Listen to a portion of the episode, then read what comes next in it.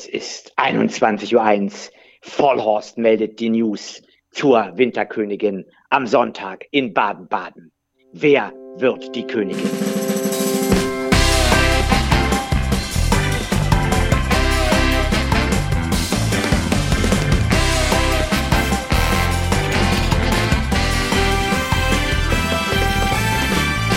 Vollhorst, die Rennsportshow mit ihrem Moderator Alexander Franke.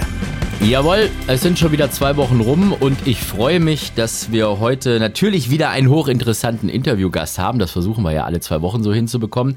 Jetzt ist es ein Mann, der eigentlich schon relativ lange auf meiner Bucketlist für Vollhorst stand, aber irgendwie hat sich's nie ergeben und jetzt hat sich's halt eben doppelt und dreifach ergeben. Wieso, weshalb, warum, klären wir gleich. Aber jetzt begrüßen wir ihn erstmal bei uns in der Show. Hier ist Lars Wilhelm Baumgarten. Grüß dich. Hi Lars. Einen wunderschönen guten Tag aus Köln, lieber Sandy. Also wenn ich Lars sage, ist das schon in Ordnung. Dieses Lars Wilhelm muss man nicht immer komplett sagen oder gibt es da noch irgendwie eine andere Abkürzung oder wie, wie, wie möchtest du gerne angesprochen werden? Lars ist wunderbar. Ja, ich habe es vorhin schon gesagt, du warst eigentlich schon lange so auf meiner Bucketlist. Ich wurde ja vor etwas über einem Jahr mal so gefragt, ja, hast du Lust, äh, Vollhorst zu machen, netten Podcast hier mit Pferdewetten? Nee, habe ich gesagt, ja, klar. Äh, was ist denn da so der Hintergrund? Habe ich äh, nur gesagt bekommen, es muss irgendwie interessant sein und amüsant und sonst eigentlich gar keine Vorgaben. Und schick uns doch mal so eine Liste durch mit Leuten, die dir da so einfallen, wen man da interviewen könnte. Da warst du irgendwie ganz oben gestanden, bist mir gleich eingefallen, aber Das trotzdem. Ist erstaunlich. Ja, Ich bin du bist. gar nicht so amüsant. Du bist zum einen amüsant und vor allem sehr redegewandt. Also du bist ja schon einer, der, wo ich schon weiß, das wird heute auf jeden Fall keine 30-Minuten-Sendung, sondern eher eine Stunde 30. So schätze ich das mal ein heute. Das hängt von deinen Fragen ab. Äh, Nur Privates, weißt du ja, wie es ist, Lars. Ne? Also das ist, äh, hier wird äh, ein bisschen Rennsport angeschnitten und der Rest interessiert mich eigentlich eher, was du isst, trinkst und wie du schläfst. Aber da kommen wir gleich dazu. Jetzt erstmal herzlichen Glückwunsch zum Sieg im Preis des Winterfavoriten als Besitzer oder äh, Mitbesitzer zumindest mal und vor allem auch äh, Syndikatsmanager oder wie kann ich dich genau bezeichnen? Ich habe einen Anteil an äh, dem Syndikat 2021. Es ist bei mir immer so, alle Sachen im Leben, die ich mache und wo ich mit anderen investiere, da habe ich immer eigenes Geld im Spiel. Das heißt, immer mache ich mit. Das ist bei allen Startups so, die ich mit Fußballern gemacht habe, aber auch mit anderen Investments. Immer muss ich überzeugt sein und eigenes Geld im Spiel haben. Und so ist es auch hier. Ich habe am ersten Syndikat von Assistent zwei Anteile und an allen anderen Syndikaten ein Anteil, weil so viel One auf die Anteile war, habe ich das ein bisschen runtergenommen. Aber ja, du kannst mir gratulieren. Auch ich habe einen Share am Winterfavoriten 2022. Du bist also der Mann, der hinter Liberty Racing steht. Du hast selber gesagt, du hast da also auch selber, je nachdem, ein Anteil, zwei Anteile etc. Dieses Liberty Racing selber, wie funktioniert das nochmal genau? Das haben wir jetzt schon ein paar Mal in anderen Formaten irgendwie besprochen und so, aber hat ja nicht jeder mitbekommen. Das ist eine Besitzergemeinschaft, aber äh, Premium. Ja, es ist eine Besitzergemeinschaft, wo man mit einer Geldzahlung ähm, von 25.000 Euro Teilhaber wird. Und dieses Geld wird komplett gesammelt. Davon werden vier bis fünf Pferde gekauft pro Jahrgang mit dem Prospect Derby und Diana. Oder wenn man natürlich keine Stute kauft, dann nur für das Derby. Äh, Und diese, diese Anteile werden Ende dreijährig aufgelöst. Das heißt, die Pferde werden dreijährig verkauft. Es gibt eine Ausnahme. Jetzt die Mehrheit des Syndikats kann entscheiden, eines dieser Pferde zu behalten. Also jetzt in dem Syndikat haben wir ja Assistent schon verkauft im ersten Syndikat. Wir haben jetzt noch die Pferde Niagaro und Westen und Meergott. Meergott wird am Samstag in Baden-Baden verkauft. Und die beiden anderen laufen noch für uns und da werden wir eine Entscheidung treffen, ob wir einen von beiden behalten oder ob wir beide verkaufen. Mhm, Dann kriegen die Leute ihr Geld zurück, Ja. je nachdem, wie viel dann noch in der Kasse ist, Gewinnsumme plus Einnahmen aus Verkäufen. Und dann wird das Geld aufgeteilt und anteilig kriegt dann jeder ein Zwanzigstel von diesen zurück, wenn 20 Anteilseigner dabei sind. Gemanagt wird das Syndikat von Liberty Racing Management UG und äh, die führe ich zusammen mit meinem Team, mit Wilhelm Feldmann, mit Nadine Siebmann ähm, und meinem Büro und dem Tierarzt Dr. André Böhmer. Okay, also das heißt, äh, Wilhelm Feldmann, das ist der Kojak, den kennen wir auch, der ist ja an, an, an ganz vielen sehr erfolgreichen Pferden als Manager auch mit involviert und beteiligt und so weiter und so fort.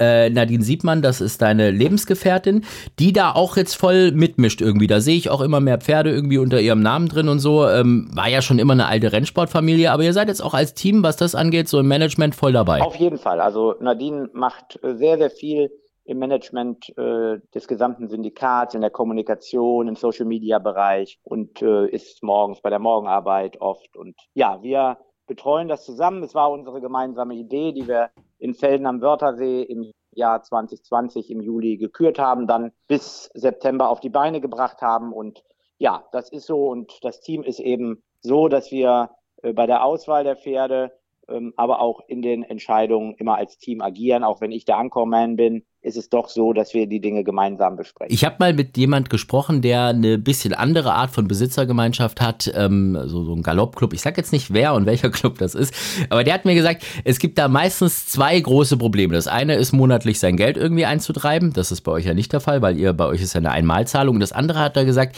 da will natürlich jeder irgendwie mitreden und jeder weiß es besser. Das ist jetzt schon bei denen so, die da so ein bisschen niedrigpreisig das haben. Ich kann mir vorstellen, dass das bei dir ja noch viel krasser ist, weil die Leute, die du da ja mit drin hast, das sind ja zum größten Teil auch Leute, die selber hinter großen Rennstellen stehen, sich da richtig gut auskennen und so weiter und so fort.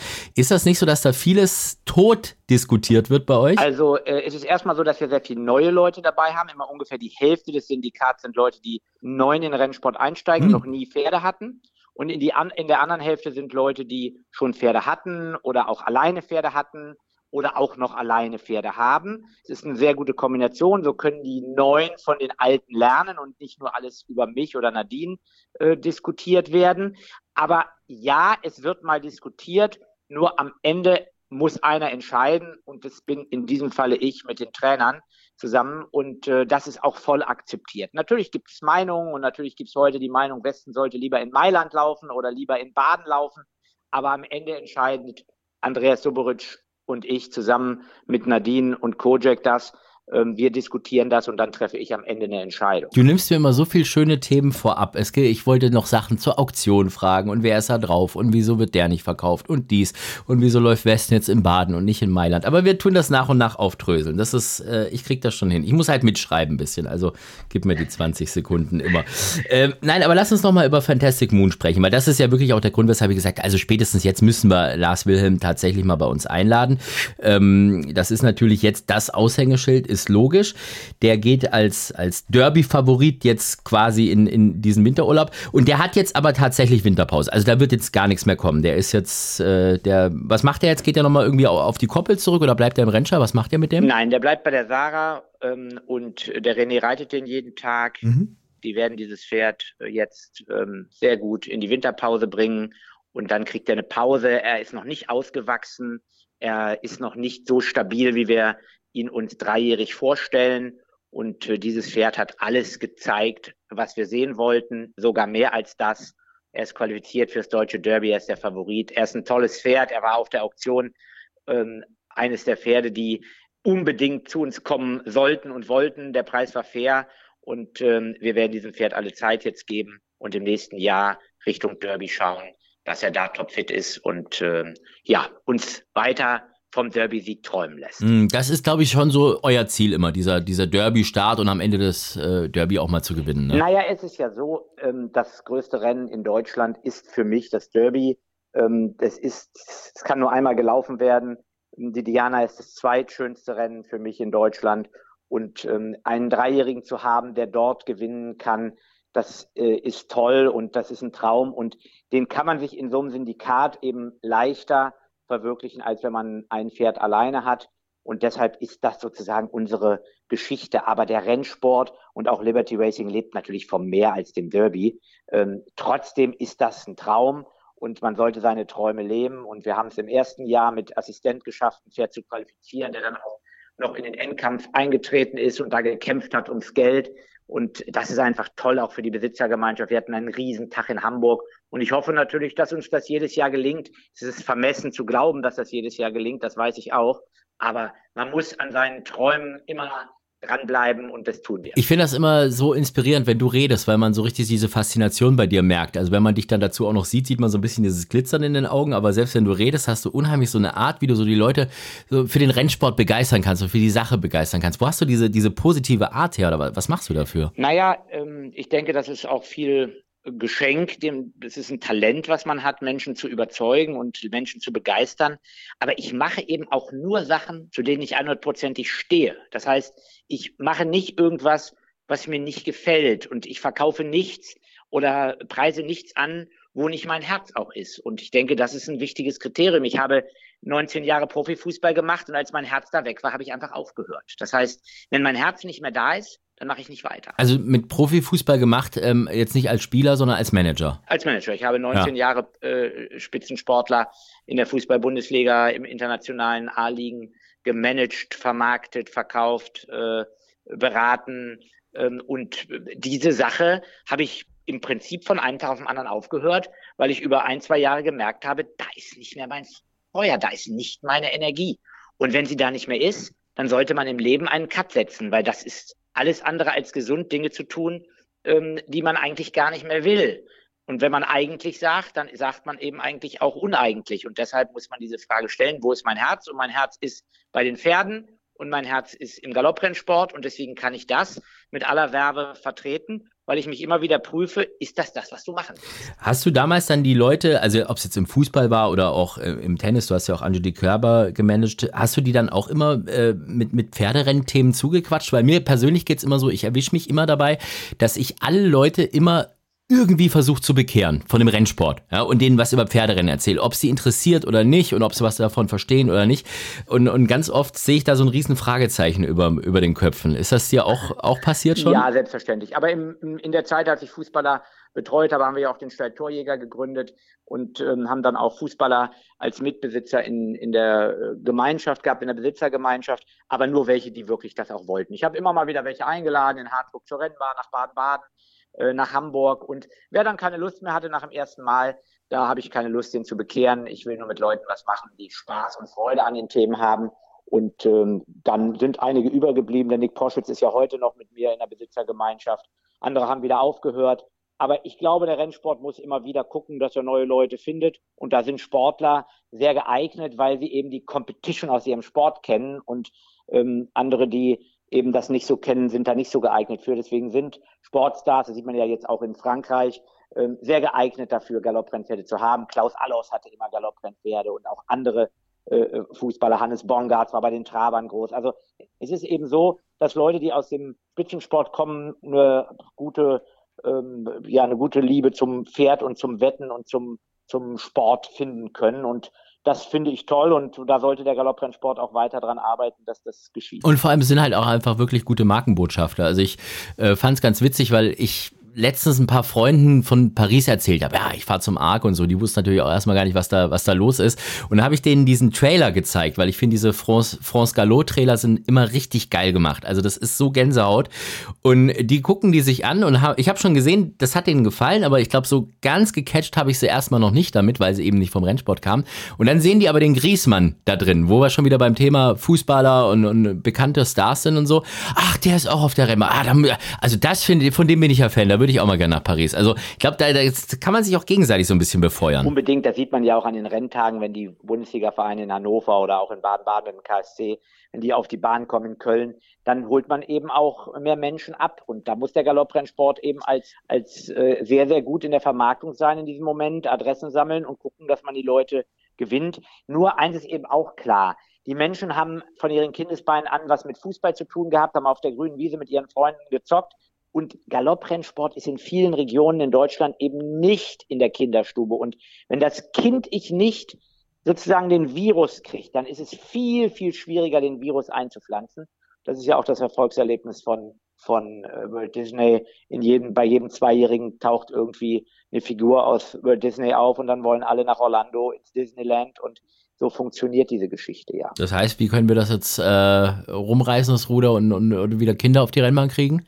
Ja, wir müssen immer für Familien und Kinder was tun. Und äh, ich sehe das jetzt auch bei Liberty Racing, da wo Kinder mitkommen, zum Beispiel vom Sven Rinke, vom einem der Teilhaber, die Tochter Emmy, die ist immer dabei und da merkt man, die kriegt diesen Rennsportvirus jetzt so, wie du es hast und wie ich es habe, ähm, sehr früh eingeimpft. Die ist jetzt zehn und, und äh, ja, die, die will immer hin, wenn die Pferde laufen. Und ja, so ist Nadine ja auch zum Galopprennsport gekommen, über ihre Eltern und ich letzten Endes in Bad Harzburg auch, über die Rennbahn, über das Gestüt. Und wir müssen Kinder mit dem Galopprennsportvirus in den Städten, wo wir ähm, Städten der Triumphe haben, in den Großstädten, da müssen wir die Kinder auf die Rennbahn holen. Das ist ganz wichtig. Ich glaube, das ist auch ziemlich krass, wie man dann am Ende so merkt, dass die Leute, egal wie alt sie sind, egal was sie sonst so im Rennsport machen, wie es die immer wieder an ihre ersten Rennbahnen zurückführt. Ja, also bei, bei mir ist es Iffezheim. Ja, das war so, da wurde ich im, im Kinderwagen rumgeschoben. Das ist mein Wohnzimmer. Ja, und bei dir merkt man Bad Harzburg, das ist so, da kommst du her und ich habe es auch mal gesehen, äh, da gab es so eine Abstimmung irgendwo im Internet, was ist deine Lieblingsrennbahn?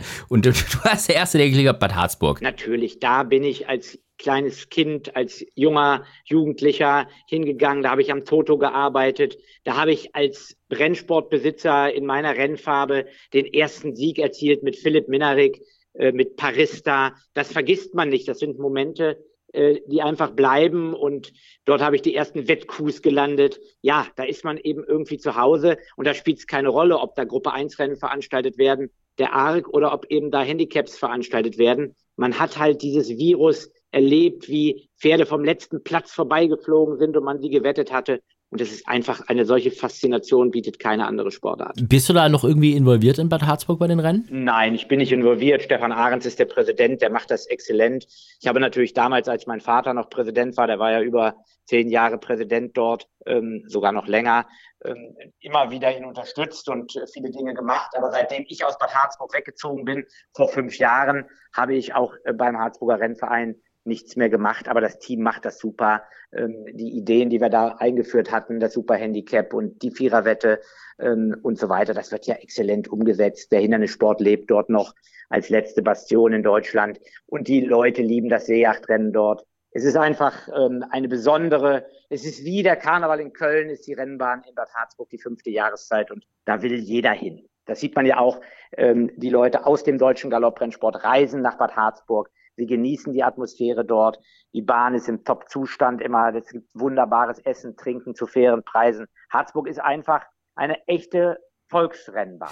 Das Gestüt Bad Harzburg oder Gestüt Harzburg, da warst du oder bist du irgendwie aber involviert, oder? Oder wie, wie, wie ist das ja, genau? Da, da wollten wir das Gestüt neu aufbauen. Mhm. Wir haben da wirklich sehr viel Werbe gehabt und haben dann ja auch mit viel Verhandlungsgeschick Adlerflug kaufen können von der Norddeutschen Landesbank damals und ähm, hatten dann auch die Rennfarbe zurück, äh, Mutterstuten gekauft. Und das Land hat uns zugesagt, das Gestüt zu sanieren, weil es ja ein Landesgestüt war. Und weil wir es übernommen haben, hatten die uns das zugesagt. Dann kam der Regierungswechsel in Hannover. Ähm, der Finanzminister wurde gewechselt. Peter-Jürgen Schneider war weg, der uns das zugesagt hatte. Es war ein neuer Finanzminister da. Und plötzlich wollte niemand mehr etwas davon wissen. Und so ist das die älteste Vollblutstätte Deutschlands nun an einen Harzburger Privatmann verpachtet worden, der das zusammen mit einem Goslarer Gastronomen betreibt, aber nicht als Gestüt. Was sie genau da machen, wissen sie noch nicht genau, äh, werden schon irgendwas mit Pferden machen, aber die älteste Vollblut, also die älteste Zuchtstätte Deutschlands geht leider ohne Pferde ins nächste Jahrzehnt. Das ist sehr traurig. Aber die Gestüt Harzburg GmbH gibt es noch. Wir haben ein Pferd in Training und eine Mutterstute. Und das werden wir auch denke ich, in den nächsten Jahren aufrechterhalten.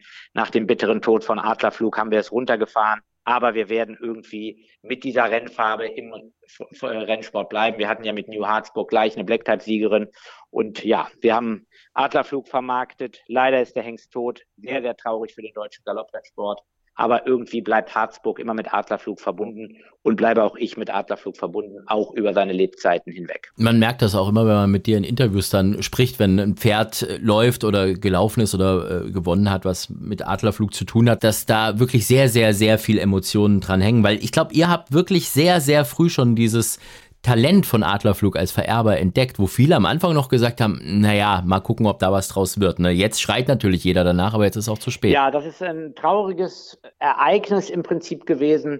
Ich hatte ganz, ganz früh nach dem zweiten Jahrgang schon die absolute Überzeugung, dass das ein absoluter Spitzenhengst ist. Das ist eine der absoluten Spitzenhengstlinien der Welt. In den ersten beiden Jahrgängen, wo der nur in Anführungsstrichen ganz normale Stuten gedeckt hat, nicht aus den Top-Gestüten, war mir klar, wer daraus Gruppesieger äh, äh, kreieren kann, wie Ikitos und so äh, und und auch ähm, andere, der der muss richtig gut sein. Und im dritten Jahr hat er das dann nochmal wieder gezeigt. Dann hat Lakassar gewonnen und trotzdem war die Vermarktung im deutschen Galopprennsport schwierig. Ich weiß noch zwei Jahre vor seinem Tod musste mit der Decktaxe sogar runtergehen, weil immer noch nicht erkannt war, dass dieser Hengst in der Lage ist, Weltpferde zu kreieren und hat er mit Inswoop und Torquato Tasso dann getan nach seinem Ableben hat er das nochmal, hat er nochmal einen Stempel gemacht. Und wenn man sieht, wie wenig Nachkommen er auf der Bahn hat, der hat so viel Nachkommen auf der Bahn wie Kingman äh, in einem Jahr deckt. Und äh, das muss man sich vorstellen. Oder, oder Galileo. Und das ist einfach traurig. Da hat der deutsche Galopprennsport, aber auch der internationale Galopprennsport eine große Chance zur Veredelung der Zucht nie, liegen gelassen. Aber so ist das eben. Ähm, der, der, der Weggang aus Schlenderhahn nach Bad Harzburg war für Harzburg toll, war für uns gut, aber war wahrscheinlich am Ende ähm, auch schon für, für Adlerflug selber dann der nur noch über ähm, ganz kleine Jahrgänge nach oben zu führen war. Und das haben wir geschafft. Wir haben den letzten Jahrgang ja richtig voll gehabt, aber dann war sein Leben vorbei. Und ähm, ja, das ist so, der deutsche Galopprennsport hat nach Monsun einen zweiten Jahrhunderthengst verloren. Und jetzt liegt es an seinem Sohn, das Erbe weiterzuführen. 20.000 Euro Decktaxe wird Torquator Tasso, der bis heute beste Adlerflugsohn kosten als Deckhengst, wird in Deutschland aufgestellt, bleibt also bei uns in Auenquelle. Meinst du, dass das jetzt diesmal von Anfang an erkannt wird, das Potenzial, und besser läuft, als es bei Adlerflug am Anfang war? Naja, es ist so, ähm, dass ähm, ich mich erstmal sehr, sehr freue, dass, dass, dass der Hengst nicht verkauft ist und dass Karl-Dieter Ellerbrake und äh, Peter Endres den Hengst in Auenquelle aufstellen. Ob das der beste Standort für den Hengst ist, darüber kann man sicher lange diskutieren. Aber erstmal ist es so, ist es super für den deutschen Galopprennsport, dass er hier ist. Und ähm, ich denke, dass, dass auch der Hengst hier eine, ein, ein, einen Binnenmarkt hat, aber dass wir auch zahlreiche französische Züchter und englische Züchter und irische Züchter finden werden, die ihn annehmen werden. Er ist ein, ein absoluter Spitzenhengst, ein Weltklasse-Pferd. Solche in Deutschland haben wir nicht viele. Und ähm, es gibt wenig Hengste äh, nach Monsun, die ein solches Pferd kreiert haben. Ähm, nur Adlerflug und Monsun haben das im Prinzip getan in den letzten 20, 25 Jahren. Und ja, das wird sehr, sehr spannend, wie seine Nachkommen äh, dann im Jahr, ich habe gar nicht gerechnet, aber ich denke 2026 oder so etwas, ähm, irgendwie ähm, dann auf der Bahn hoffentlich dafür sorgen, dass Adlerflug nicht nur ein Champion auf der Bahn war und ein Champion als Sire, sondern auch ein Champion von Sire of Sires, also von Vaterpferden, äh, die danach folgen. Und ja, ich drücke natürlich dem deutschen Rennsport und Peter Endres die Daumen, dass das gelingt. Da schließen wir uns an. So, jetzt wollen wir mal in die erste Kategorie switchen. Lieber Lars, du darfst es dir aussuchen, schönster oder peinlichster Moment. Ich glaube, wir sind gerade in so einer eher euphorischen Stimmung, wenn auch ein bisschen sentimental angehaucht. Fangen wir mit dem Schönsten an, oder? Ja, machen wir das. Der schönste Moment. Ja, der schönste Moment. Sehr schwierige Frage bei so vielen Rennen, die ich erlebt habe. Ich lege mich fest, es ist der Sieg von Caldera in Baden-Baden im Steher Cup, einem Listenrennen über 2800 Meter. Das Pferd hatte einen Trainerwechsel zu Paul Harlin nach Hannover. Und dann ist Kalt das erste Mal über weiten Weg gelaufen. Die Cinder-Tochter, die ich in Baden-Baden für 11.000 Euro gekauft hatte, zwischendurch einmal verkauft hatte, dann wieder zurückgekauft hatte, dann einen Trainerwechsel und dann gewann sie mit einem fulminanten Speed dieses Listenrennen. Und ich war mit meiner kleinen Tochter auf der Bahn, guckte dieses Pferd an, als es zurückkam und sagte, Kaldi, du bist die Beste. Dieser Moment bleibt irgendwie auch zwischen mir und meiner Tochter.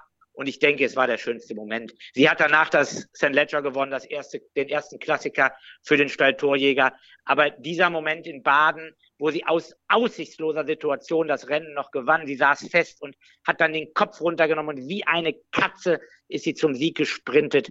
Das war der schönste Moment auf dem Geläuf von Iffezheim. Wir können es uns bildlich vorstellen. Und die kleine Tochter ist gar nicht mehr so klein. Ich glaube, die ist in Amerika gerade, ne? Oder ist das noch so? Ja, heute ist sie in Amerika. Ähm, sie spielt heute Golf in Amerika, ist da in einem Camp, aber normalerweise ist sie in Toronto, in Kanada und äh, macht dort ihre Highschool, ähm, lebt mit ihrer Mutter ähm, und dem Lebensgefährten der Mutter in Toronto, ist glücklich und ähm, macht dort Schule, spielt viel Golf, verfolgt den Rennsport, sagt manchmal interessiert mich nicht, weiß aber doch jedes Ergebnis von jedem Rennen in Deutschland. Ich habe es mitbekommen. Wir hatten einmal die Ehre, sie bei uns am Tisch zu haben in Baden-Baden und äh, da hat man schon gemerkt, also die ist schon interessierter, als es glaube ich manchmal vom Papa zugibt. Ja, sie sie verfolgt das alles und äh, gleichzeitig kokettiert sie auch ein bisschen damit. aber das ist in Ordnung. Sie wird 16 Jahre alt und sie soll ihren eigenen Lebensweg gehen mit den Dingen, die ihr wirklich Spaß machen. Und äh, wenn es der Galopprennsport dann wieder ist, freue ich mich natürlich umso mehr. Und wenn nein, ist das auch in Ordnung.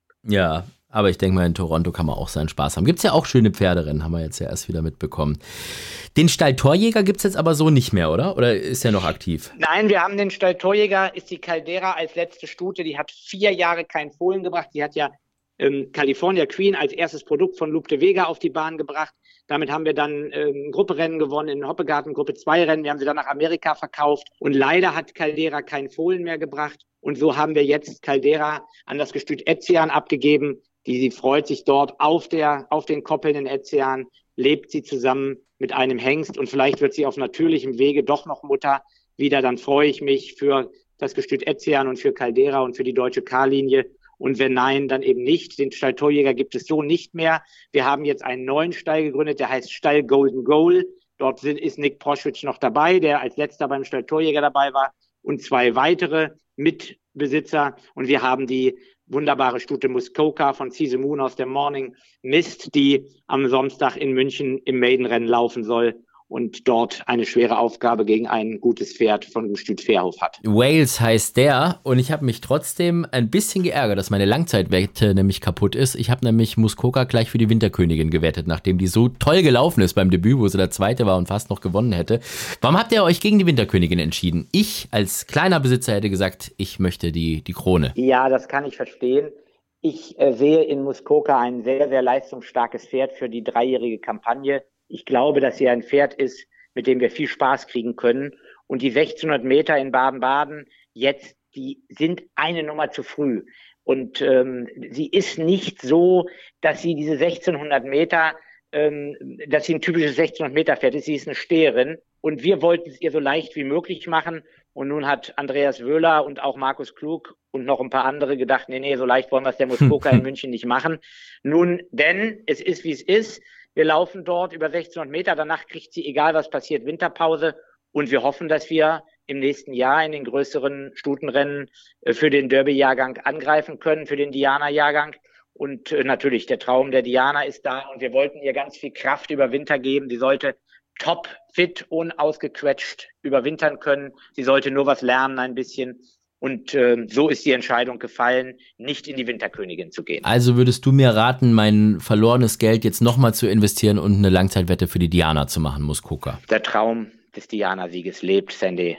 Und wenn du ihn mit mir zusammen erlebst, das wäre was Besonderes für mich. Also mach das. Dann machen wir das so. Dann können wir nämlich das Geld hinterher verprassen und das ist wunderbar. Ja, Geld zu verprassen ist gut. Wobei ich mich tatsächlich ein bisschen frage, wie ich das mit dir zusammen machen möchte, weil verbrassen, da sehe ich immer so Champagnerflaschen und rumspritzen und was weiß ich was. Das ist jetzt natürlich so sehr ausgemalt, aber zumindest mal anstoßen. Und anstoßen geht mit dir ja nicht, zumindest nicht mit Alkohol, ne? Weil das trinkst du gar nicht. Nein, seit äh, dem Jahr 2000 trinke ich keinen Alkohol. Mhm. Ähm, wenn du mich ganz, ganz, ganz gut erwischt, dann kannst du mich zu einem Bailey auf Eis bringen. Oh. Aber das passiert einmal im Jahr. Ähm, am Sonntag nach dem Sieg im Winterfavoriten. Da gab es tatsächlich Vanilleeis mit Schoko Baileys. Stell's dir vor. Das bei den Wasserfreunden. Oha. Ja, das ist nämlich dein, dein äh, Rennstall, Stall Wasserfreunde.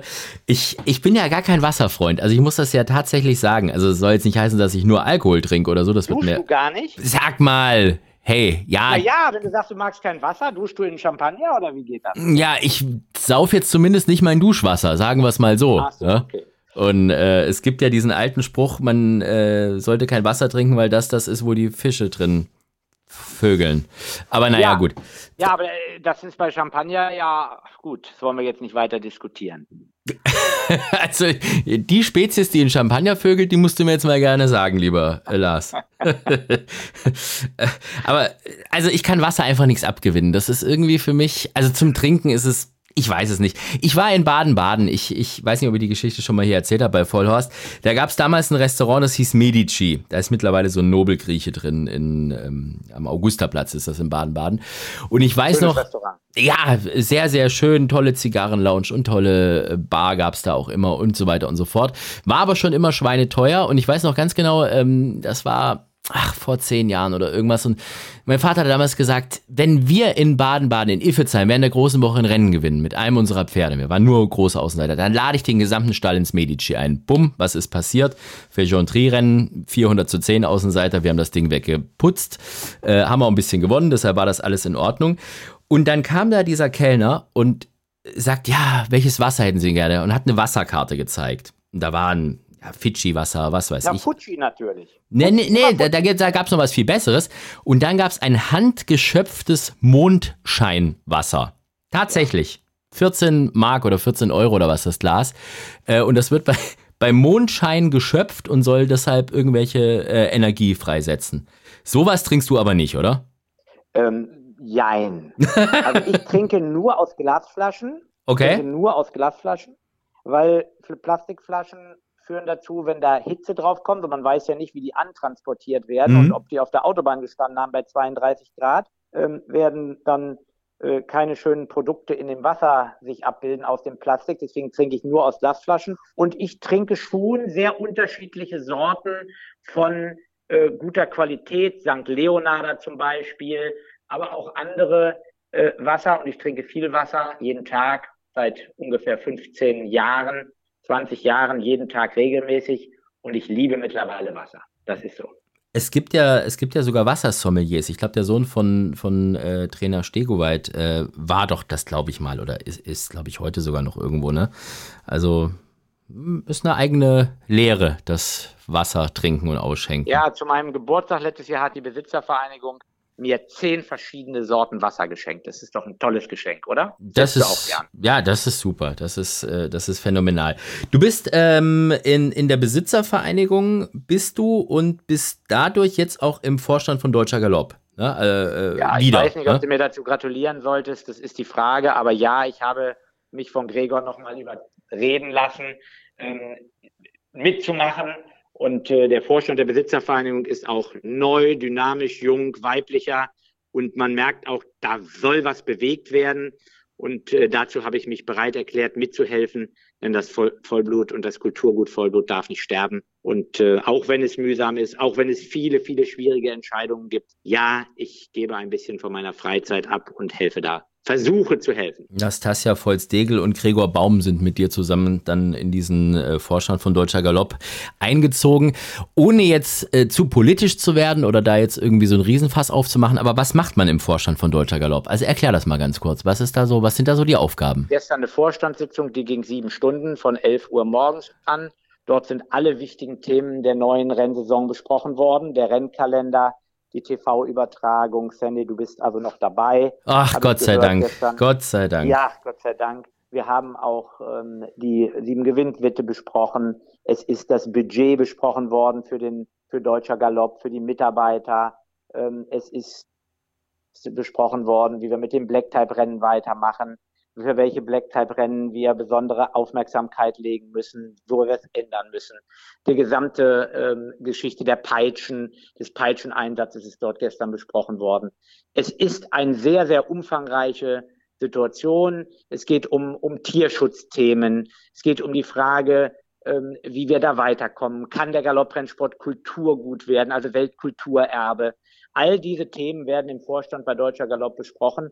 Die Sitzungen sind lang und äh, es gibt natürlich auch unterschiedliche Meinungen zu unterschiedlichen Themen. Die werden dort demokratisch ausdiskutiert.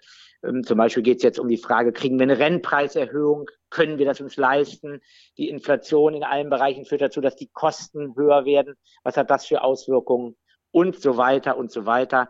Es geht darum, wie funktioniert der Rennsport? Wie ist die Rennordnung? Naja, und das ist üppig und umfangreich und manchmal auch nicht vergnügungssteuerpflichtig. Also mit anderen Worten hast du dir tatsächlich gestern Abend um 20 Uhr mal kurzen Schnaps gewünscht, oder? Nein, das habe ich natürlich nicht. Gestern Ich- Abend habe ich dann ein wunderbares Wasser getrunken und war fröhlich, Sandy, du weißt doch. Nein, Spaß beiseite. So ein Tag ist anstrengend natürlich, äh, weil es da auch immer mal hin und her geht. Aber wir tun es für den deutschen Galopprennsport und alle, die da sitzen, machen nicht absichtlich was schlecht, sondern wollen, dass es weitergeht. Auch wenn die Community draußen manchmal denkt, man würde gar nichts richtig machen. Es ist in, in der Politik nicht so einfach. Es sind viele Interessen zu berücksichtigen und ja, genau, es gibt Leute, die wollen die Peitsche abschaffen, es gibt Leute, die wollen das so lassen, wie es heute ist. Und deshalb muss man da Kompromisse finden und gucken, dass wir einen guten Weg für den Galopprennsport finden. Habt ihr da einen Weg gefunden jetzt oder zumindest mal so ein Zwischenfazit oder äh, noch nichts, was du sagen darfst? Mm, es ist so, dass wir auf jeden Fall das Thema ausführlich am Vollblut-Expertentag am nächsten Samstag in Hannover besprechen werden nochmal. Mhm. Es hat ein Hearing mit Aktiven gegeben an dem Elektropferd.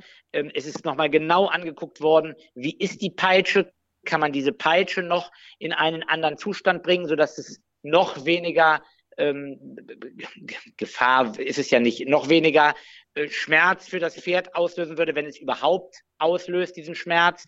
Ähm, all diese Fragen sind besprochen worden und der Weg geht dahin, dass wir auf jeden Fall ähm, einen guten Kompromiss finden wollen, ähm, der aber noch nicht endgültig verabschiedet ist. Ich denke, der, im November werden wir einen Weg für 2023 haben. Aber ich denke, ähm, die Mehrheit möchte die Peitsche erhalten, weniger Peitschenschläge und eine stärkere Bestrafung haben. Aber man muss abwarten, wie das jetzt in den Hearing, auch die Rennleitung wird nochmal einbezogen, das Renngericht wird einbezogen, jetzt der Vollblut-Expertentag und dann schauen wir mal, in welche Richtung das geht. Gut, wir sind gespannt und bleiben auf jeden Fall an dem Thema dran.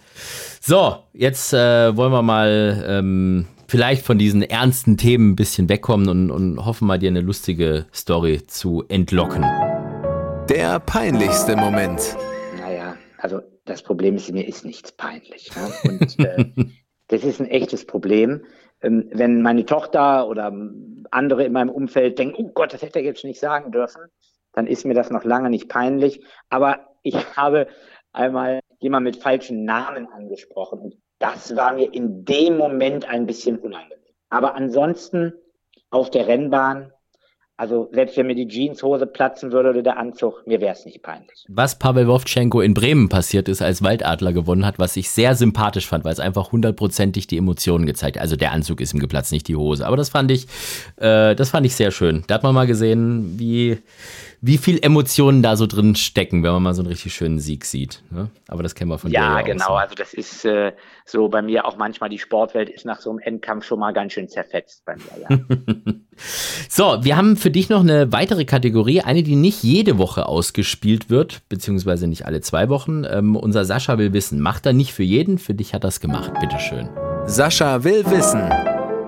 Hallo Lars Wilhelm, schön, dass du bei uns in der Sendung bist. Lars Wilhelm, eine Frage. Du bist ja quasi äh, Kollege vom Alexander. Äh, man könnte sagen, mit Radio Felicitas bist du ja auch Moderator. Ähm, vielleicht könntest du dem Alexander ja mal ein paar Tipps geben, wie man so eine Sendung äh, kurzweilig, nett, gut und schön ähm, über die Bühne kriegt. Das würde uns sicherlich auf lange Sicht helfen. Die Spitze ging gegen mich, Lars, falls du es nicht rausgehört hast. Ja gut, ich meine, er hat es ja leicht. Er sägt dich einfach ab, dann haben wir das erledigt. Er ist ja der Boss. ja, hey, Moment mal, du bist ja auch im Aufsichtsrat von Pferdewetten.de. Dürftest du mich eigentlich rausschmeißen, wenn ich Mist baue? Nee. Oh. Ich bin nicht zuständig für operatives Geschäft bei der Pferdewetten.de AG. Das macht der Vorstand. Okay, das ich kann heißt. den Vorstand entlassen, das könnte ich, wenn ich eine Mehrheit im Aufsichtsrat dafür finden würde. Aber ich kann nicht in das operative Geschäft eingreifen, das würde ich auch nie tun. Sehr gut. Das ist sehr, sehr gut. Aber zurück zu Radio Felicitas. Ich finde das immer großartig. Das ist immer kurz vorm Derby. Man hat das früher immer nur per WhatsApp äh, herumgeschickt bekommen und äh, Leute haben es natürlich untereinander auch weitergeleitet und so weiter und so fort. Das äh, ist so, so ein kleines News-Update immer rund vom Derby und ich glaube, man hat es dann auch irgendwann mal irgendwo hochgeladen bei Soundcloud oder was weiß ich was. was äh, gibt's das so noch oder ist das jetzt wieder nur exklusiv? Ja, ich habe das, hab das für das Derby gemacht. Mhm. Ähm, das ist, ich bin ja Journalist gelernter, das weiß man gar nicht so. Ich habe ja nach dem Abitur ein Volontariat gemacht und habe viel Radio gemacht in äh, beim MDR, viel Handball-Bundesliga, viel Eishockey. Und äh, irgendwie ist es noch in mir und einmal im Jahr kommt das dann so durch. Und dann denke ich mir, okay, rund ums Derby, das ist spannend. Ähm, da mache ich das. Ich habe das dann, nachdem Philipp Minarek in Mannheim gestürzt war, unterbrochen, weil ich irgendwie mir für Klamauk da keine Zeit nehmen wollte und auch nicht in dem Modus war. Aber in diesem Jahr habe ich das wieder gemacht und ähm, ja, das ist einfach so äh, jeden Tag ein Update zum deutschen Derby. Ähm, und ja, das unterhält die Szene ein bisschen und ist ein kleiner Schmankerl, kann nicht mit Vollhorst mithalten, lieber Sascha. Und äh, die Sendung vom Vollhorst, die ist nochmal in einer ganz anderen Dimension. Mm. Aber das weiß der Sascha ja auch. Jetzt werde ich aber fast rot hier. Aber worum ich Radio Felicitas wirklich richtig beneide, sind immer dieses, diese schönen ersten zwei Sätze von dir. Mit, mit diesem richtig feurigen Radio Felicitas. Es ist 21 Uhr 1, bla bla bla bla bla. Das finde ich immer richtig gut. Meinst du, du könntest das mal für Vollhorst machen? Es ist 21 Uhr 1. Vollhorst meldet die News zur Winterkönigin am Sonntag in Baden-Baden. Wer wird die Königin? Ach, das ist geil. Das gefällt mir. Da krieg ich, da krieg ich richtig Gänsehaus. Ha Gänsehaus, sage ich schon. Guck mal, da kriege ich richtig Gänsehaut. Das ist so mit den News. News, ich liebe halt News seit Kindestagen an. Bin ein Nachrichtenfreak und ähm, meine Zeit bei, bei äh, Bild und bei der Goslarschen Zeitung und beim MDR, die waren immer davon geprägt. Da gab es noch einen Ticker früher, da lief wirklich ein Ticker, da gab es ja noch keine Digitalisierung und immer zu diesem Gerät, wo dann 100 Seiten Papier waren und gucken, was gab es denn Neues. Das war irgendwie immer toll. Und deswegen, da stand dann ja auch die Uhrzeit drauf und dann stand da New York, äh, Bombe hochgegangen, äh, Achtung, Achtung, Breaking, Breaking.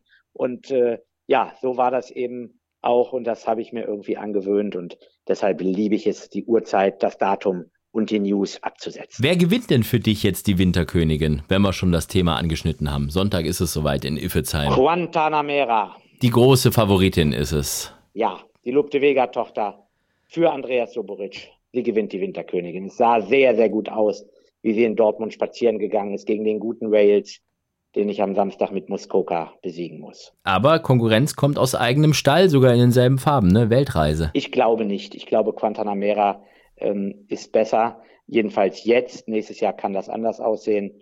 Und ähm, ich glaube, dass Quantanamera das Rennen. Wir würden es Jürgen Satori auf jeden Fall gönnen, der wirklich auch viel Geld in den Sport investiert und, und sehr viel Passion da wieder reinsteckt. Also von dem her wäre das, glaube ich, mal Absolut. ein ganz schönes, Leute, gutes Zeichen. Die in diesen Sport investieren, brauchen Erfolge.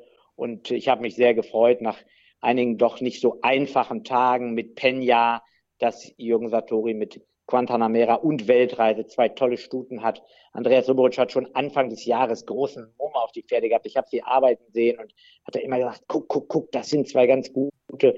Und ähm, ja, das hat mir sehr gefallen. Ich denke, dass das am Sonntag zu einem Favoritensieg kommen kann. Aber wir wissen auch, viele Stuten in Baden-Baden, wenn der Boden weich oder schwer wird. Außen musst du die richtige Spur haben. Leicht ist es auch nicht. Da kannst du auch mit der besten Stute festsitzen und Dritter sein. So ist das manchmal in, in diesem Rennen und äh, deshalb muss alles erst gelaufen werden. Zweites Grupperennen ist dann The Land Trophy, wo jetzt die große Meldung heute kam, dass Weston nachgenannt wurde, der eigentlich in Mailand hätte laufen sollen, ne? Ja, also für Westen, der ja aus gleich drei Sieger ist und mit 75,5 Kilo GAG weit, weit weg von Grupperennen ist, ist es ein Riesensprung.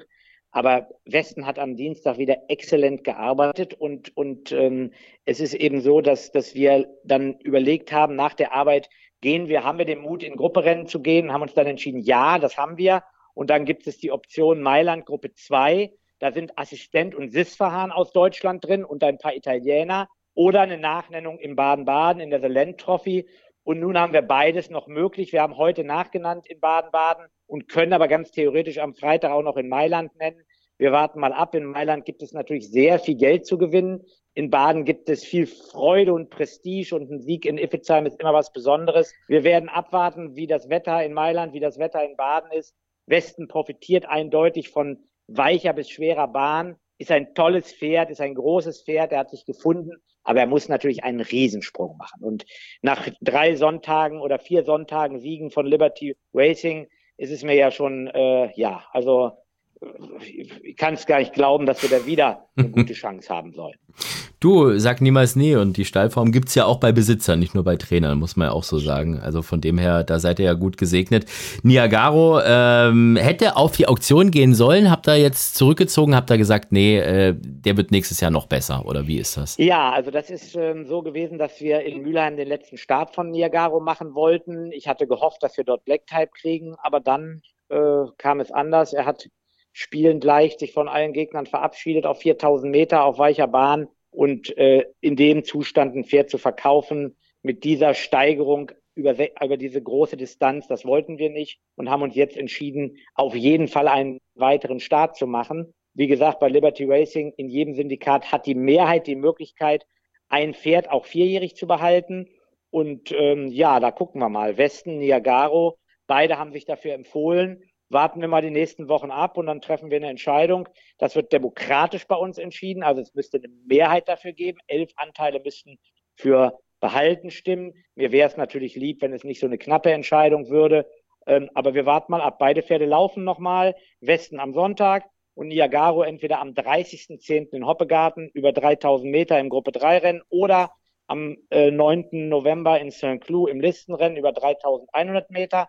Und danach treffen wir eine finale Entscheidung. Das ist doch äh, der Niagaro, der, glaube ich, immer so ein bisschen pummelig war und immer zu viel gegessen hat, oder? War das der? Ja, ja, das ist genau der. Der hatte immer, äh, hat viel trainiert, so viel wie keiner. Ja. Und hat trotzdem immer zugenommen. Und dem ging es so ein bisschen wie mir in der Kindheit. ähm, ich habe eigentlich immer viel Sport gemacht, viel mich bewegt, aber ich habe immer zugenommen. Ja, und aber äh, dann am Ende ähm, ist jetzt der Niagaro aber in Mülheim das erste Mal so gewesen, dass man dachte, boah, jetzt sieht er aber fit aus. Uwe Ostmann, Trainerlegende Uwe Ostmann kam zu mir und sagt, boah, heute sieht er ja das erste Mal gut aus. Und so hat er auch gewonnen. Und das ist bei mir ja auch so. Ah, oh ja, und vor allem mittlerweile habt ihr auch fast denselben Ernährungsplan. Ne? Du bist auch jetzt komplett vegan. Steht das noch oder ist das schon wieder ja, over? also ähm, ich habe das noch nicht für immer festgelegt, aber ich habe im Januar begonnen, ähm, das zu machen. Ich bin jetzt kein Fanatiker. Das heißt, wenn jetzt bei dir nach Hause kommen würde und in der Suppe, die du mir anbietest, hast du irgendwas mit Butter angebraten, dann werde ich nicht irre. Aber prinzipiell esse ich ähm, Pflanzen und äh, das sehr gerne. Das tut mir gut und äh, das habe ich mit Niagaro gemeinsam. Kannst du einen Restaurantbesuch denn eigentlich richtig genießen? Also Alkohol ist ja die eine Sache, aber dann tatsächlich auch noch zudem komplett vegan. Also geht das überhaupt? Oder, oder Absolut. ist das ein Kampf immer? Absolut. Ich genieße es. Ich habe gerade eine wunderbare rote Linsensuppe gegessen. Es ist einfach traumhaft. Und heute Mittag eine Bowl ähm, mit verschiedenen Sorten von äh, frischem Gemüse, mit Reis und, und Edamame und einer tollen Soße. Also ich finde, das kann man total genießen. Und ich komme, wie gesagt, aus einer Schlachtereifamilie. Ich habe in meinem Leben mehr Schwein gegessen als manches ganze Leben, aber ich bin damit durch und äh, ja, tut mir gut. Äh, glaube auch, dass die Ernährungsgewohnheiten auf diesem Planeten in den nächsten 100 Jahren sich ändern werden. Aber darum geht's mir in diesem Falle gar nicht. Es tut mir gut und deswegen tue ich es. Hast du irgendeinen Laster? Also ich fühle mich gerade total schlecht dir gegenüber, ja, weil du. Also Laster habe ich genug. Das ist ja so, wir haben, wir Menschen haben ja irgendwie alle Geistesgifte in uns. 54 haben die Buddhisten ja ähm, ergründet und 54 anzustrebende Zustände. Ich würde sagen, wenn wir die 54 Geistesgifte jetzt hier in so einer Sitzung, wir beiden durchgehen würden, dann habe ich mindestens 39 noch nicht dahin gebracht, wo der Dalai Lama oder Buddha sie gerne hätte. Und deshalb gibt es noch viel Potenzial. Was ist das größte Geistesgift bei dir gerade? Oh, wir haben so viel. Ungeduld. Schlecht reden über andere. Puh. Also es gibt so viele. Zählt Zocken da grundsätzlich auch dazu? Das habe ich mich schon immer gefragt, weil ich bin ja auch, ich glaube, Also- du bist auch einer, der gerne wettet mal oder auch mal im, im Poker ist, glaube ich, bei dir auch so ein Thema und so, ne? Ja, ich habe sehr, sehr viel Pferde gewettet und sehr hoch während meiner Studienzeit, zu hoch, ähm, aber sehr erfolgreich. Und ich habe aber auch schon in Baden-Baden mit 18 Jahren die Heimreise angetreten. Das Konto bei der Norddeutschen Landesbank äh, war im Minus und der Bankberater hat bei meinem Vater angerufen und gesagt, Herr Baumgart, Ihr Sohn hat Minus auf dem Konto und es wäre ganz schön, wenn Sie das mal ausgleichen könnten. Und ähm, das war dann ein schönes Gespräch zu Hause. Aber ja, sowas gab es auch bei mir. Das gibt's heute nicht mehr. Ähm, beim Pferdewetten ähm, wette ich sehr, sehr wenig im Gegensatz zu früher. Ich wette aber weniger. Ich spiele sehr viel Poker, das spiele ich mit viel Leidenschaft, aber Poker ist ja ein, ein kein Glücksspiel, sondern ein Strategiespiel. Ähm, da ist es immer so, wenn ich verliere, dann suche ich die Fehler und versuche mein Spiel zu verbessern. Das mache ich mit viel Leidenschaft. Ähm, aber natürlich, wenn wir um 22.30 Uhr am Freitagabend ins Casino in Baden gehen, dann spiele ich mit dir auch 17 Planche wo und freue mich, wenn die Kugel dreht. Und wenn sie dann in die 25 fällt, dann sage ich, so ein Mist, denn die einen daneben. Gut, ich kann es schon wieder mitfühlen und jetzt habe ich schon wieder Blut geleckt am Wochenende neben Auktion und neben äh, Rennen nochmal im Casino vorbeizuschauen. Dankeschön, lieber Lars, sehr gut. Ja, das können wir machen. Also da habe ich eine heimliche Leidenschaft. Roulette spielen mache ich heute auch weniger als früher. Aber es passiert schon, dass ich da reingehe und dann einfach mal irgendwie äh, zehn Zahlenspiele und, und das eine ganze Zeit lang. Und wenn das nicht kommt, dann äh, kostet das auch mal ein bisschen Geld. Das ist schon eine Leidenschaft, aber dieser Moment, wenn die Kugel in die Zero fällt und man hat da drauf gesetzt, das finde ich immer noch faszinierend. Früher hat es mich noch mehr fasziniert. Aber wenn du fragst nach Lastern, dann ist das sicherlich eines, was ich noch habe. Aber wenn man sich mit Geistesgiften beschäftigt und der Menschheit, dann finden wir noch sehr viel. Und wenn wir bei diesem Laster zocken sind, dann wollen wir wenigstens für einen guten Zweck zocken. Hier ist die Charity-Wette. Die Charity-Wette. War das nicht eine phänomenale Überleitung, Lars, oder? Da habe ich die ganze Sendung Absolut. drauf zugearbeitet, ne? Eine Stunde lang. So. Ja, also ich ähm, habe mich entschieden, für das deutsche Derby 2023 in Hamburg-Horn Fantastic Moon zu wetten, für Liberty Racing 2021 Sieg, alles drauf, wir wollen gewinnen, wir setzen auf Fantastic Moon. Ob er stehen kann oder nicht, sagt uns dann das Licht in Horn, wenn Marvin Schritte sagt, es sind noch 200 Meter und Fantastic Moon ist noch im Rennen hier. Wir wissen nicht, ob er stehen kann, aber wir hoffen es jetzt, denn es ist der Mond, der aufgeht. du, besser hätte Marvin das auch nicht machen können. Ich glaube, das schneide ich ihm raus und das kann er dann abspielen. Da gebe ich ihm so ein kleines Pad, weißt du, so wie bei Stefan Raab damals. 2000 Euro gäbe es für den guten Zweck, falls Fantastic Moon gewinnen sollte. 100 Euro Sieg. An welchen guten Zweck sollte das Geld denn gehen, falls das Pferd gewinnt? Mein Geld geht für die Freiheit in die Ukraine. Wir finden die richtige Organisation. Ich möchte, dass äh, Kinder in der Ukraine, die traumatisiert sind von diesem Angriffskrieg, ähm, einen schönen Tag, eine schöne Woche, eine schöne Schule, was auch immer bekommen. Und wir werden die richtige ähm, Sache finden. Ich würde den Vertra Betrag nochmal verdoppeln, äh, wenn es dazu kommt, dass Fantastic Moon das deutsche Derby gewinnt. Dann würde ich den, den Betrag verdoppeln und dann werden wir in der Ukraine für die Freiheit und für die traumatisierten Kinder etwas machen. Finde ich eine sehr gute Sache. Und Fantastic Moon hat ja, was das angeht, schon ein sehr, sehr gutes Karma, eine sehr gute Aura in unserer Charity-Wette. Denn ich weiß nicht, ob du den Podcast vor zwei Wochen gehört hast, Vollhorst, mit Sarah Steinberg, die war ja unser Gast. Und ich war mir so sicher, dass sie Mendocino wetten möchte für den Prix de l'Arc de Triomphe. Und sie hat gesagt, nee, nee, nee, nee, nee, ich mach Fantastic Moon im Preis des Winterfavoriten. Hat da ihre Charity-Wette losgelassen, hat natürlich getroffen, wir haben es alle mitbekommen, du am allerersten, live und hautnah und damit ist Fantastic Moon schon einmal Charity-Wettensieger. also von dem her, das ist schon eine gute Voraussetzung. Ja, wenn er, wie gesagt, er muss gut überwintern, er muss stehen können und es kommen auch noch andere Pferde. Äh, C. Paris hat zum Beispiel ein nicht so tolles Rennen gehabt am Sonntag.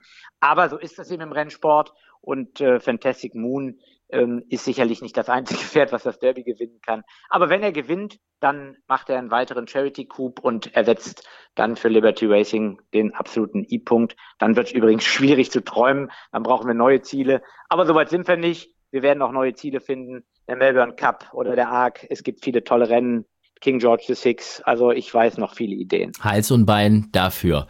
So, lieber Lars, äh, das äh, letzte ganz, ganz große Wochenende, was so ein bisschen Meetings Feeling und Meetings Flavor hat, steht bevor. Das Saison Racing Festival mit Auktionen, mit zwei Renntagen und allem drum und dran. Wir freuen uns natürlich drauf.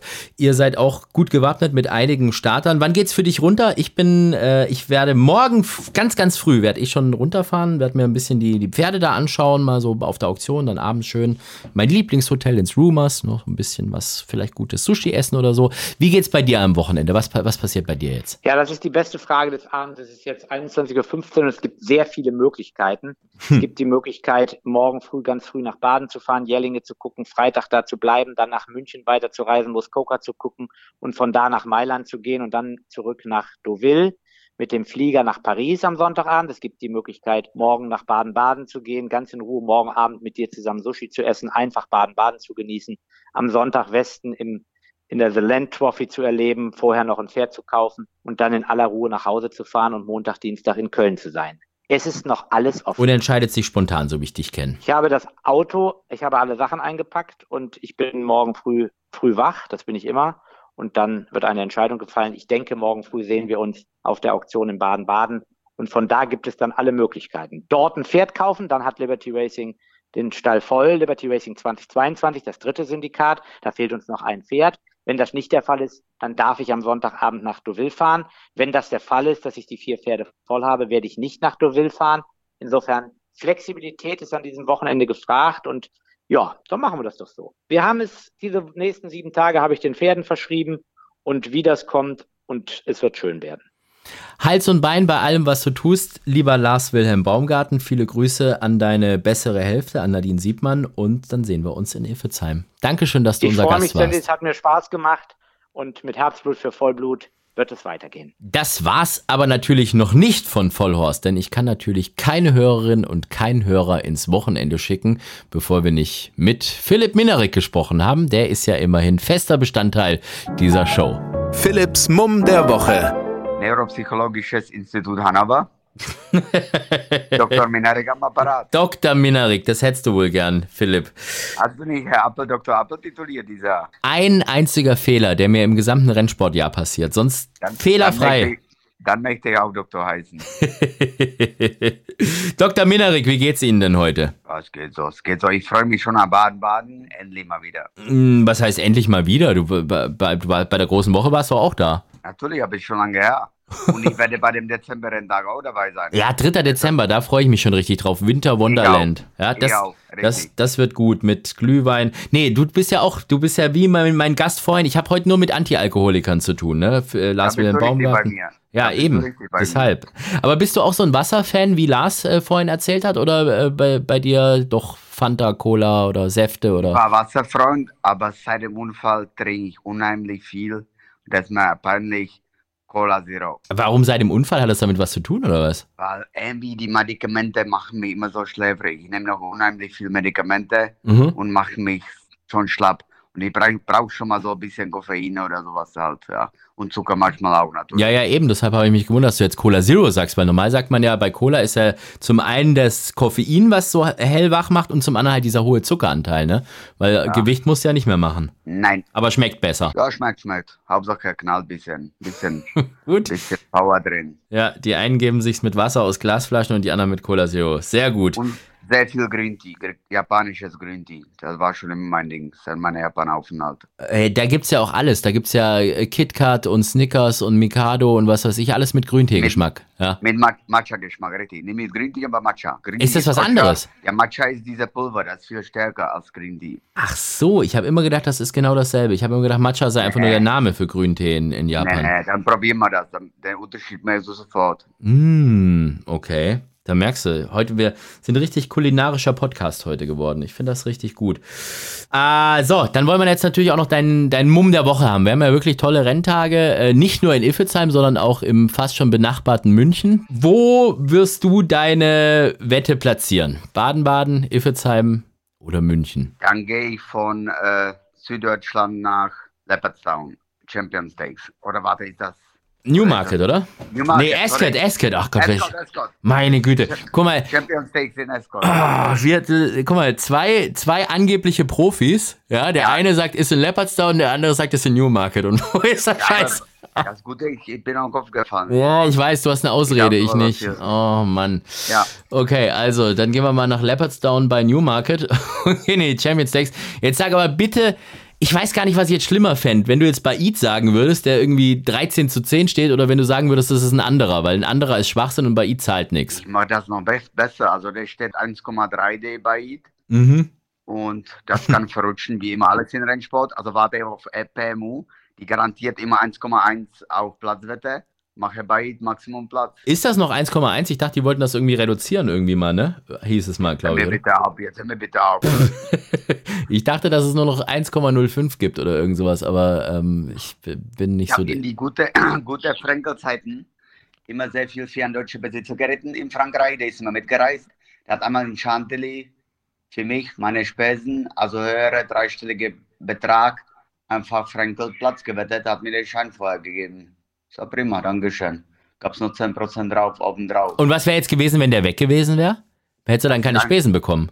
Ja, das ist ein sehr korrekter Mann. Ich sage jetzt nicht, wer das war. Der, war, der hat heute auch Starter gehabt, glaube ich, in Chantilly oder Gros La Roche. Aber da hätte ich nicht spitzen müssen. Okay, also Geld wäre gekommen. Das ist gut. Da sind Ja. sonst Besitzer manchmal so ein bisschen knickrig, ne? Habe ich von, von vielen deiner Kollegen gehört, ne? Irgendwie. Mit Also, Spesen, ja. ich würde die Worte eines großen Jockey erwähnen, der hat gesagt, this owner is very German. Und das war kein, kein Kompliment. No comment. Oh je. So, Philipp, äh, also dann wetten wir bei Eid Platz in, bei der PMÜ. Für Okay. 1,1. Für 1,1. Okay, so machen wir All das. in, natürlich. All Ja, in. klar, all in. Anders geht's ja gar nicht. Äh, okay, da hat mir die Wette von Lars Wilhelm Baumgarten vorhin besser gefallen. Er hat mir gesagt, ich soll Muskoka im, in der Diana wetten. Also gut, ich habe ihm das ein bisschen im Mund gelegt, aber äh, nichtsdestotrotz. Aber dann mache ich mal diese zwei Wetten und dann Also, gucken wir mal. Festkurs in der Diana jetzt schon. Mm, na, offiziell noch nicht, aber wir können natürlich gucken, dass es das spätestens heute Abend gibt. Ich glaube, äh, dass das kriegen wir schon hin. Da sprechen wir einfach mal mit dem Buchmacher und Pferdewetten.de, oder? Gibt ja eh auch am Wochenende übrigens 20% Einzahlungsbonus. Das ist schon mal gut. Und äh, diese sieben Gewinnt-Wette, die gibt's ja auch. Ja? Und die kann man auch da bei. gibt es nur einen Bahnsonntag, ne, glaube ich. Genau. Und die kann man ja auch bei Pferdewetten.de spielen und das, das Geld landet ja trotzdem im Toto. Also es ist ja eine Rennvereinswette. Ist ja jetzt nicht, dass das irgendwie gehalten wird oder sonst irgendwas. Ne? Das heißt, wenn man die bei Pferdewetten.de spielt, landet die Kohle trotzdem im Rennsport. Und äh, da gibt's ja diesen, ähm, diese Garantieauszahlung von 77.777 Euro plus nochmal 7.777 Euro Jackpot, also 85.000. Wenn du jetzt aber bei Pferdewetten.de spielst, kriegst du als Garantieauszahlung 100 Mille. 100.000. Einfach erhöht. Na dann, Oder? dann werde ich sofort heiße Draht Sascha von Drell anschreiben. Der soll mir wieder Guthaben dazu schreiben. Funktioniert das so leicht? Dem eine WhatsApp schreiben und dann kriegt man da irgendwie Bonus oder was? Nee, da muss man Herr, oder muss man Herr Miller, Minarik dafür heißen? Ja, ganz ehrlich, ich habe auch unsere andere Mitarbeiter Oliver Sauer angeschrieben. Für 10, 100 Euro Gutscheine. Die habe ich sofort bekommen. Die verteile ich regelmäßig, entweder auf Instagram oder in meine Newsletter. Ja, einmal die Woche kommt eine. Aha, das heißt also Pferdewetten.de bei Instagram äh, folgen und dein Newsletter abonnieren und man kann Gutscheine gewinnen. Philipp, ich freue mich, dich in Iffezheim zu sehen und wir werden uns in zwei Wochen wiederhören, wenn es wieder Vollhorst gibt, ne? Natürlich, ich mache bis dahin wieder meine Hausaufgaben. Das ist Und gut. ich, bin- und ich habe 10% mehr Geld auf dem Konto als vorher. War beide platziert. Wie viele Pferde laufen denn? Darf, darf der wenigstens auch Dritter werden oder sind es unter sieben? Ja, ja, doch, doch, doch. Okay. Doch. Genug. Also, Ja. dann hoffen wir mal, dass Baid, der riesen Außenseiter, unter die ersten drei kommt. Lieber Philipp, ich wünsche dir alles Gute und bis in Iffezheim und ansonsten bis in zwei Wochen hier bei Vollhorst. Mach's gut und tschüss. Thank you very much. Ciao, ciao. Das war jetzt also endgültig Vollhorst für diese Woche. Wir sehen uns in Iffezheim zu den Rennen. Freitag und Sonntag ist ja das Sales and Racing Festival äh, rennsportlich am Start und Freitagabend und Samstag den ganzen Tag über, was die Auktion angeht, BBAG, Herbstauktion. Ich freue mich drauf. Und ja, mehr bleibt mir gar nicht zu sagen. Hals und Bein euch allen, macht's gut und tschüss. Vollhorst, die Rennsportshow. Podcast von Pferdewetten.de. Moderator Alexander Franke. Inhaltlich verantwortlich Sascha van Treel.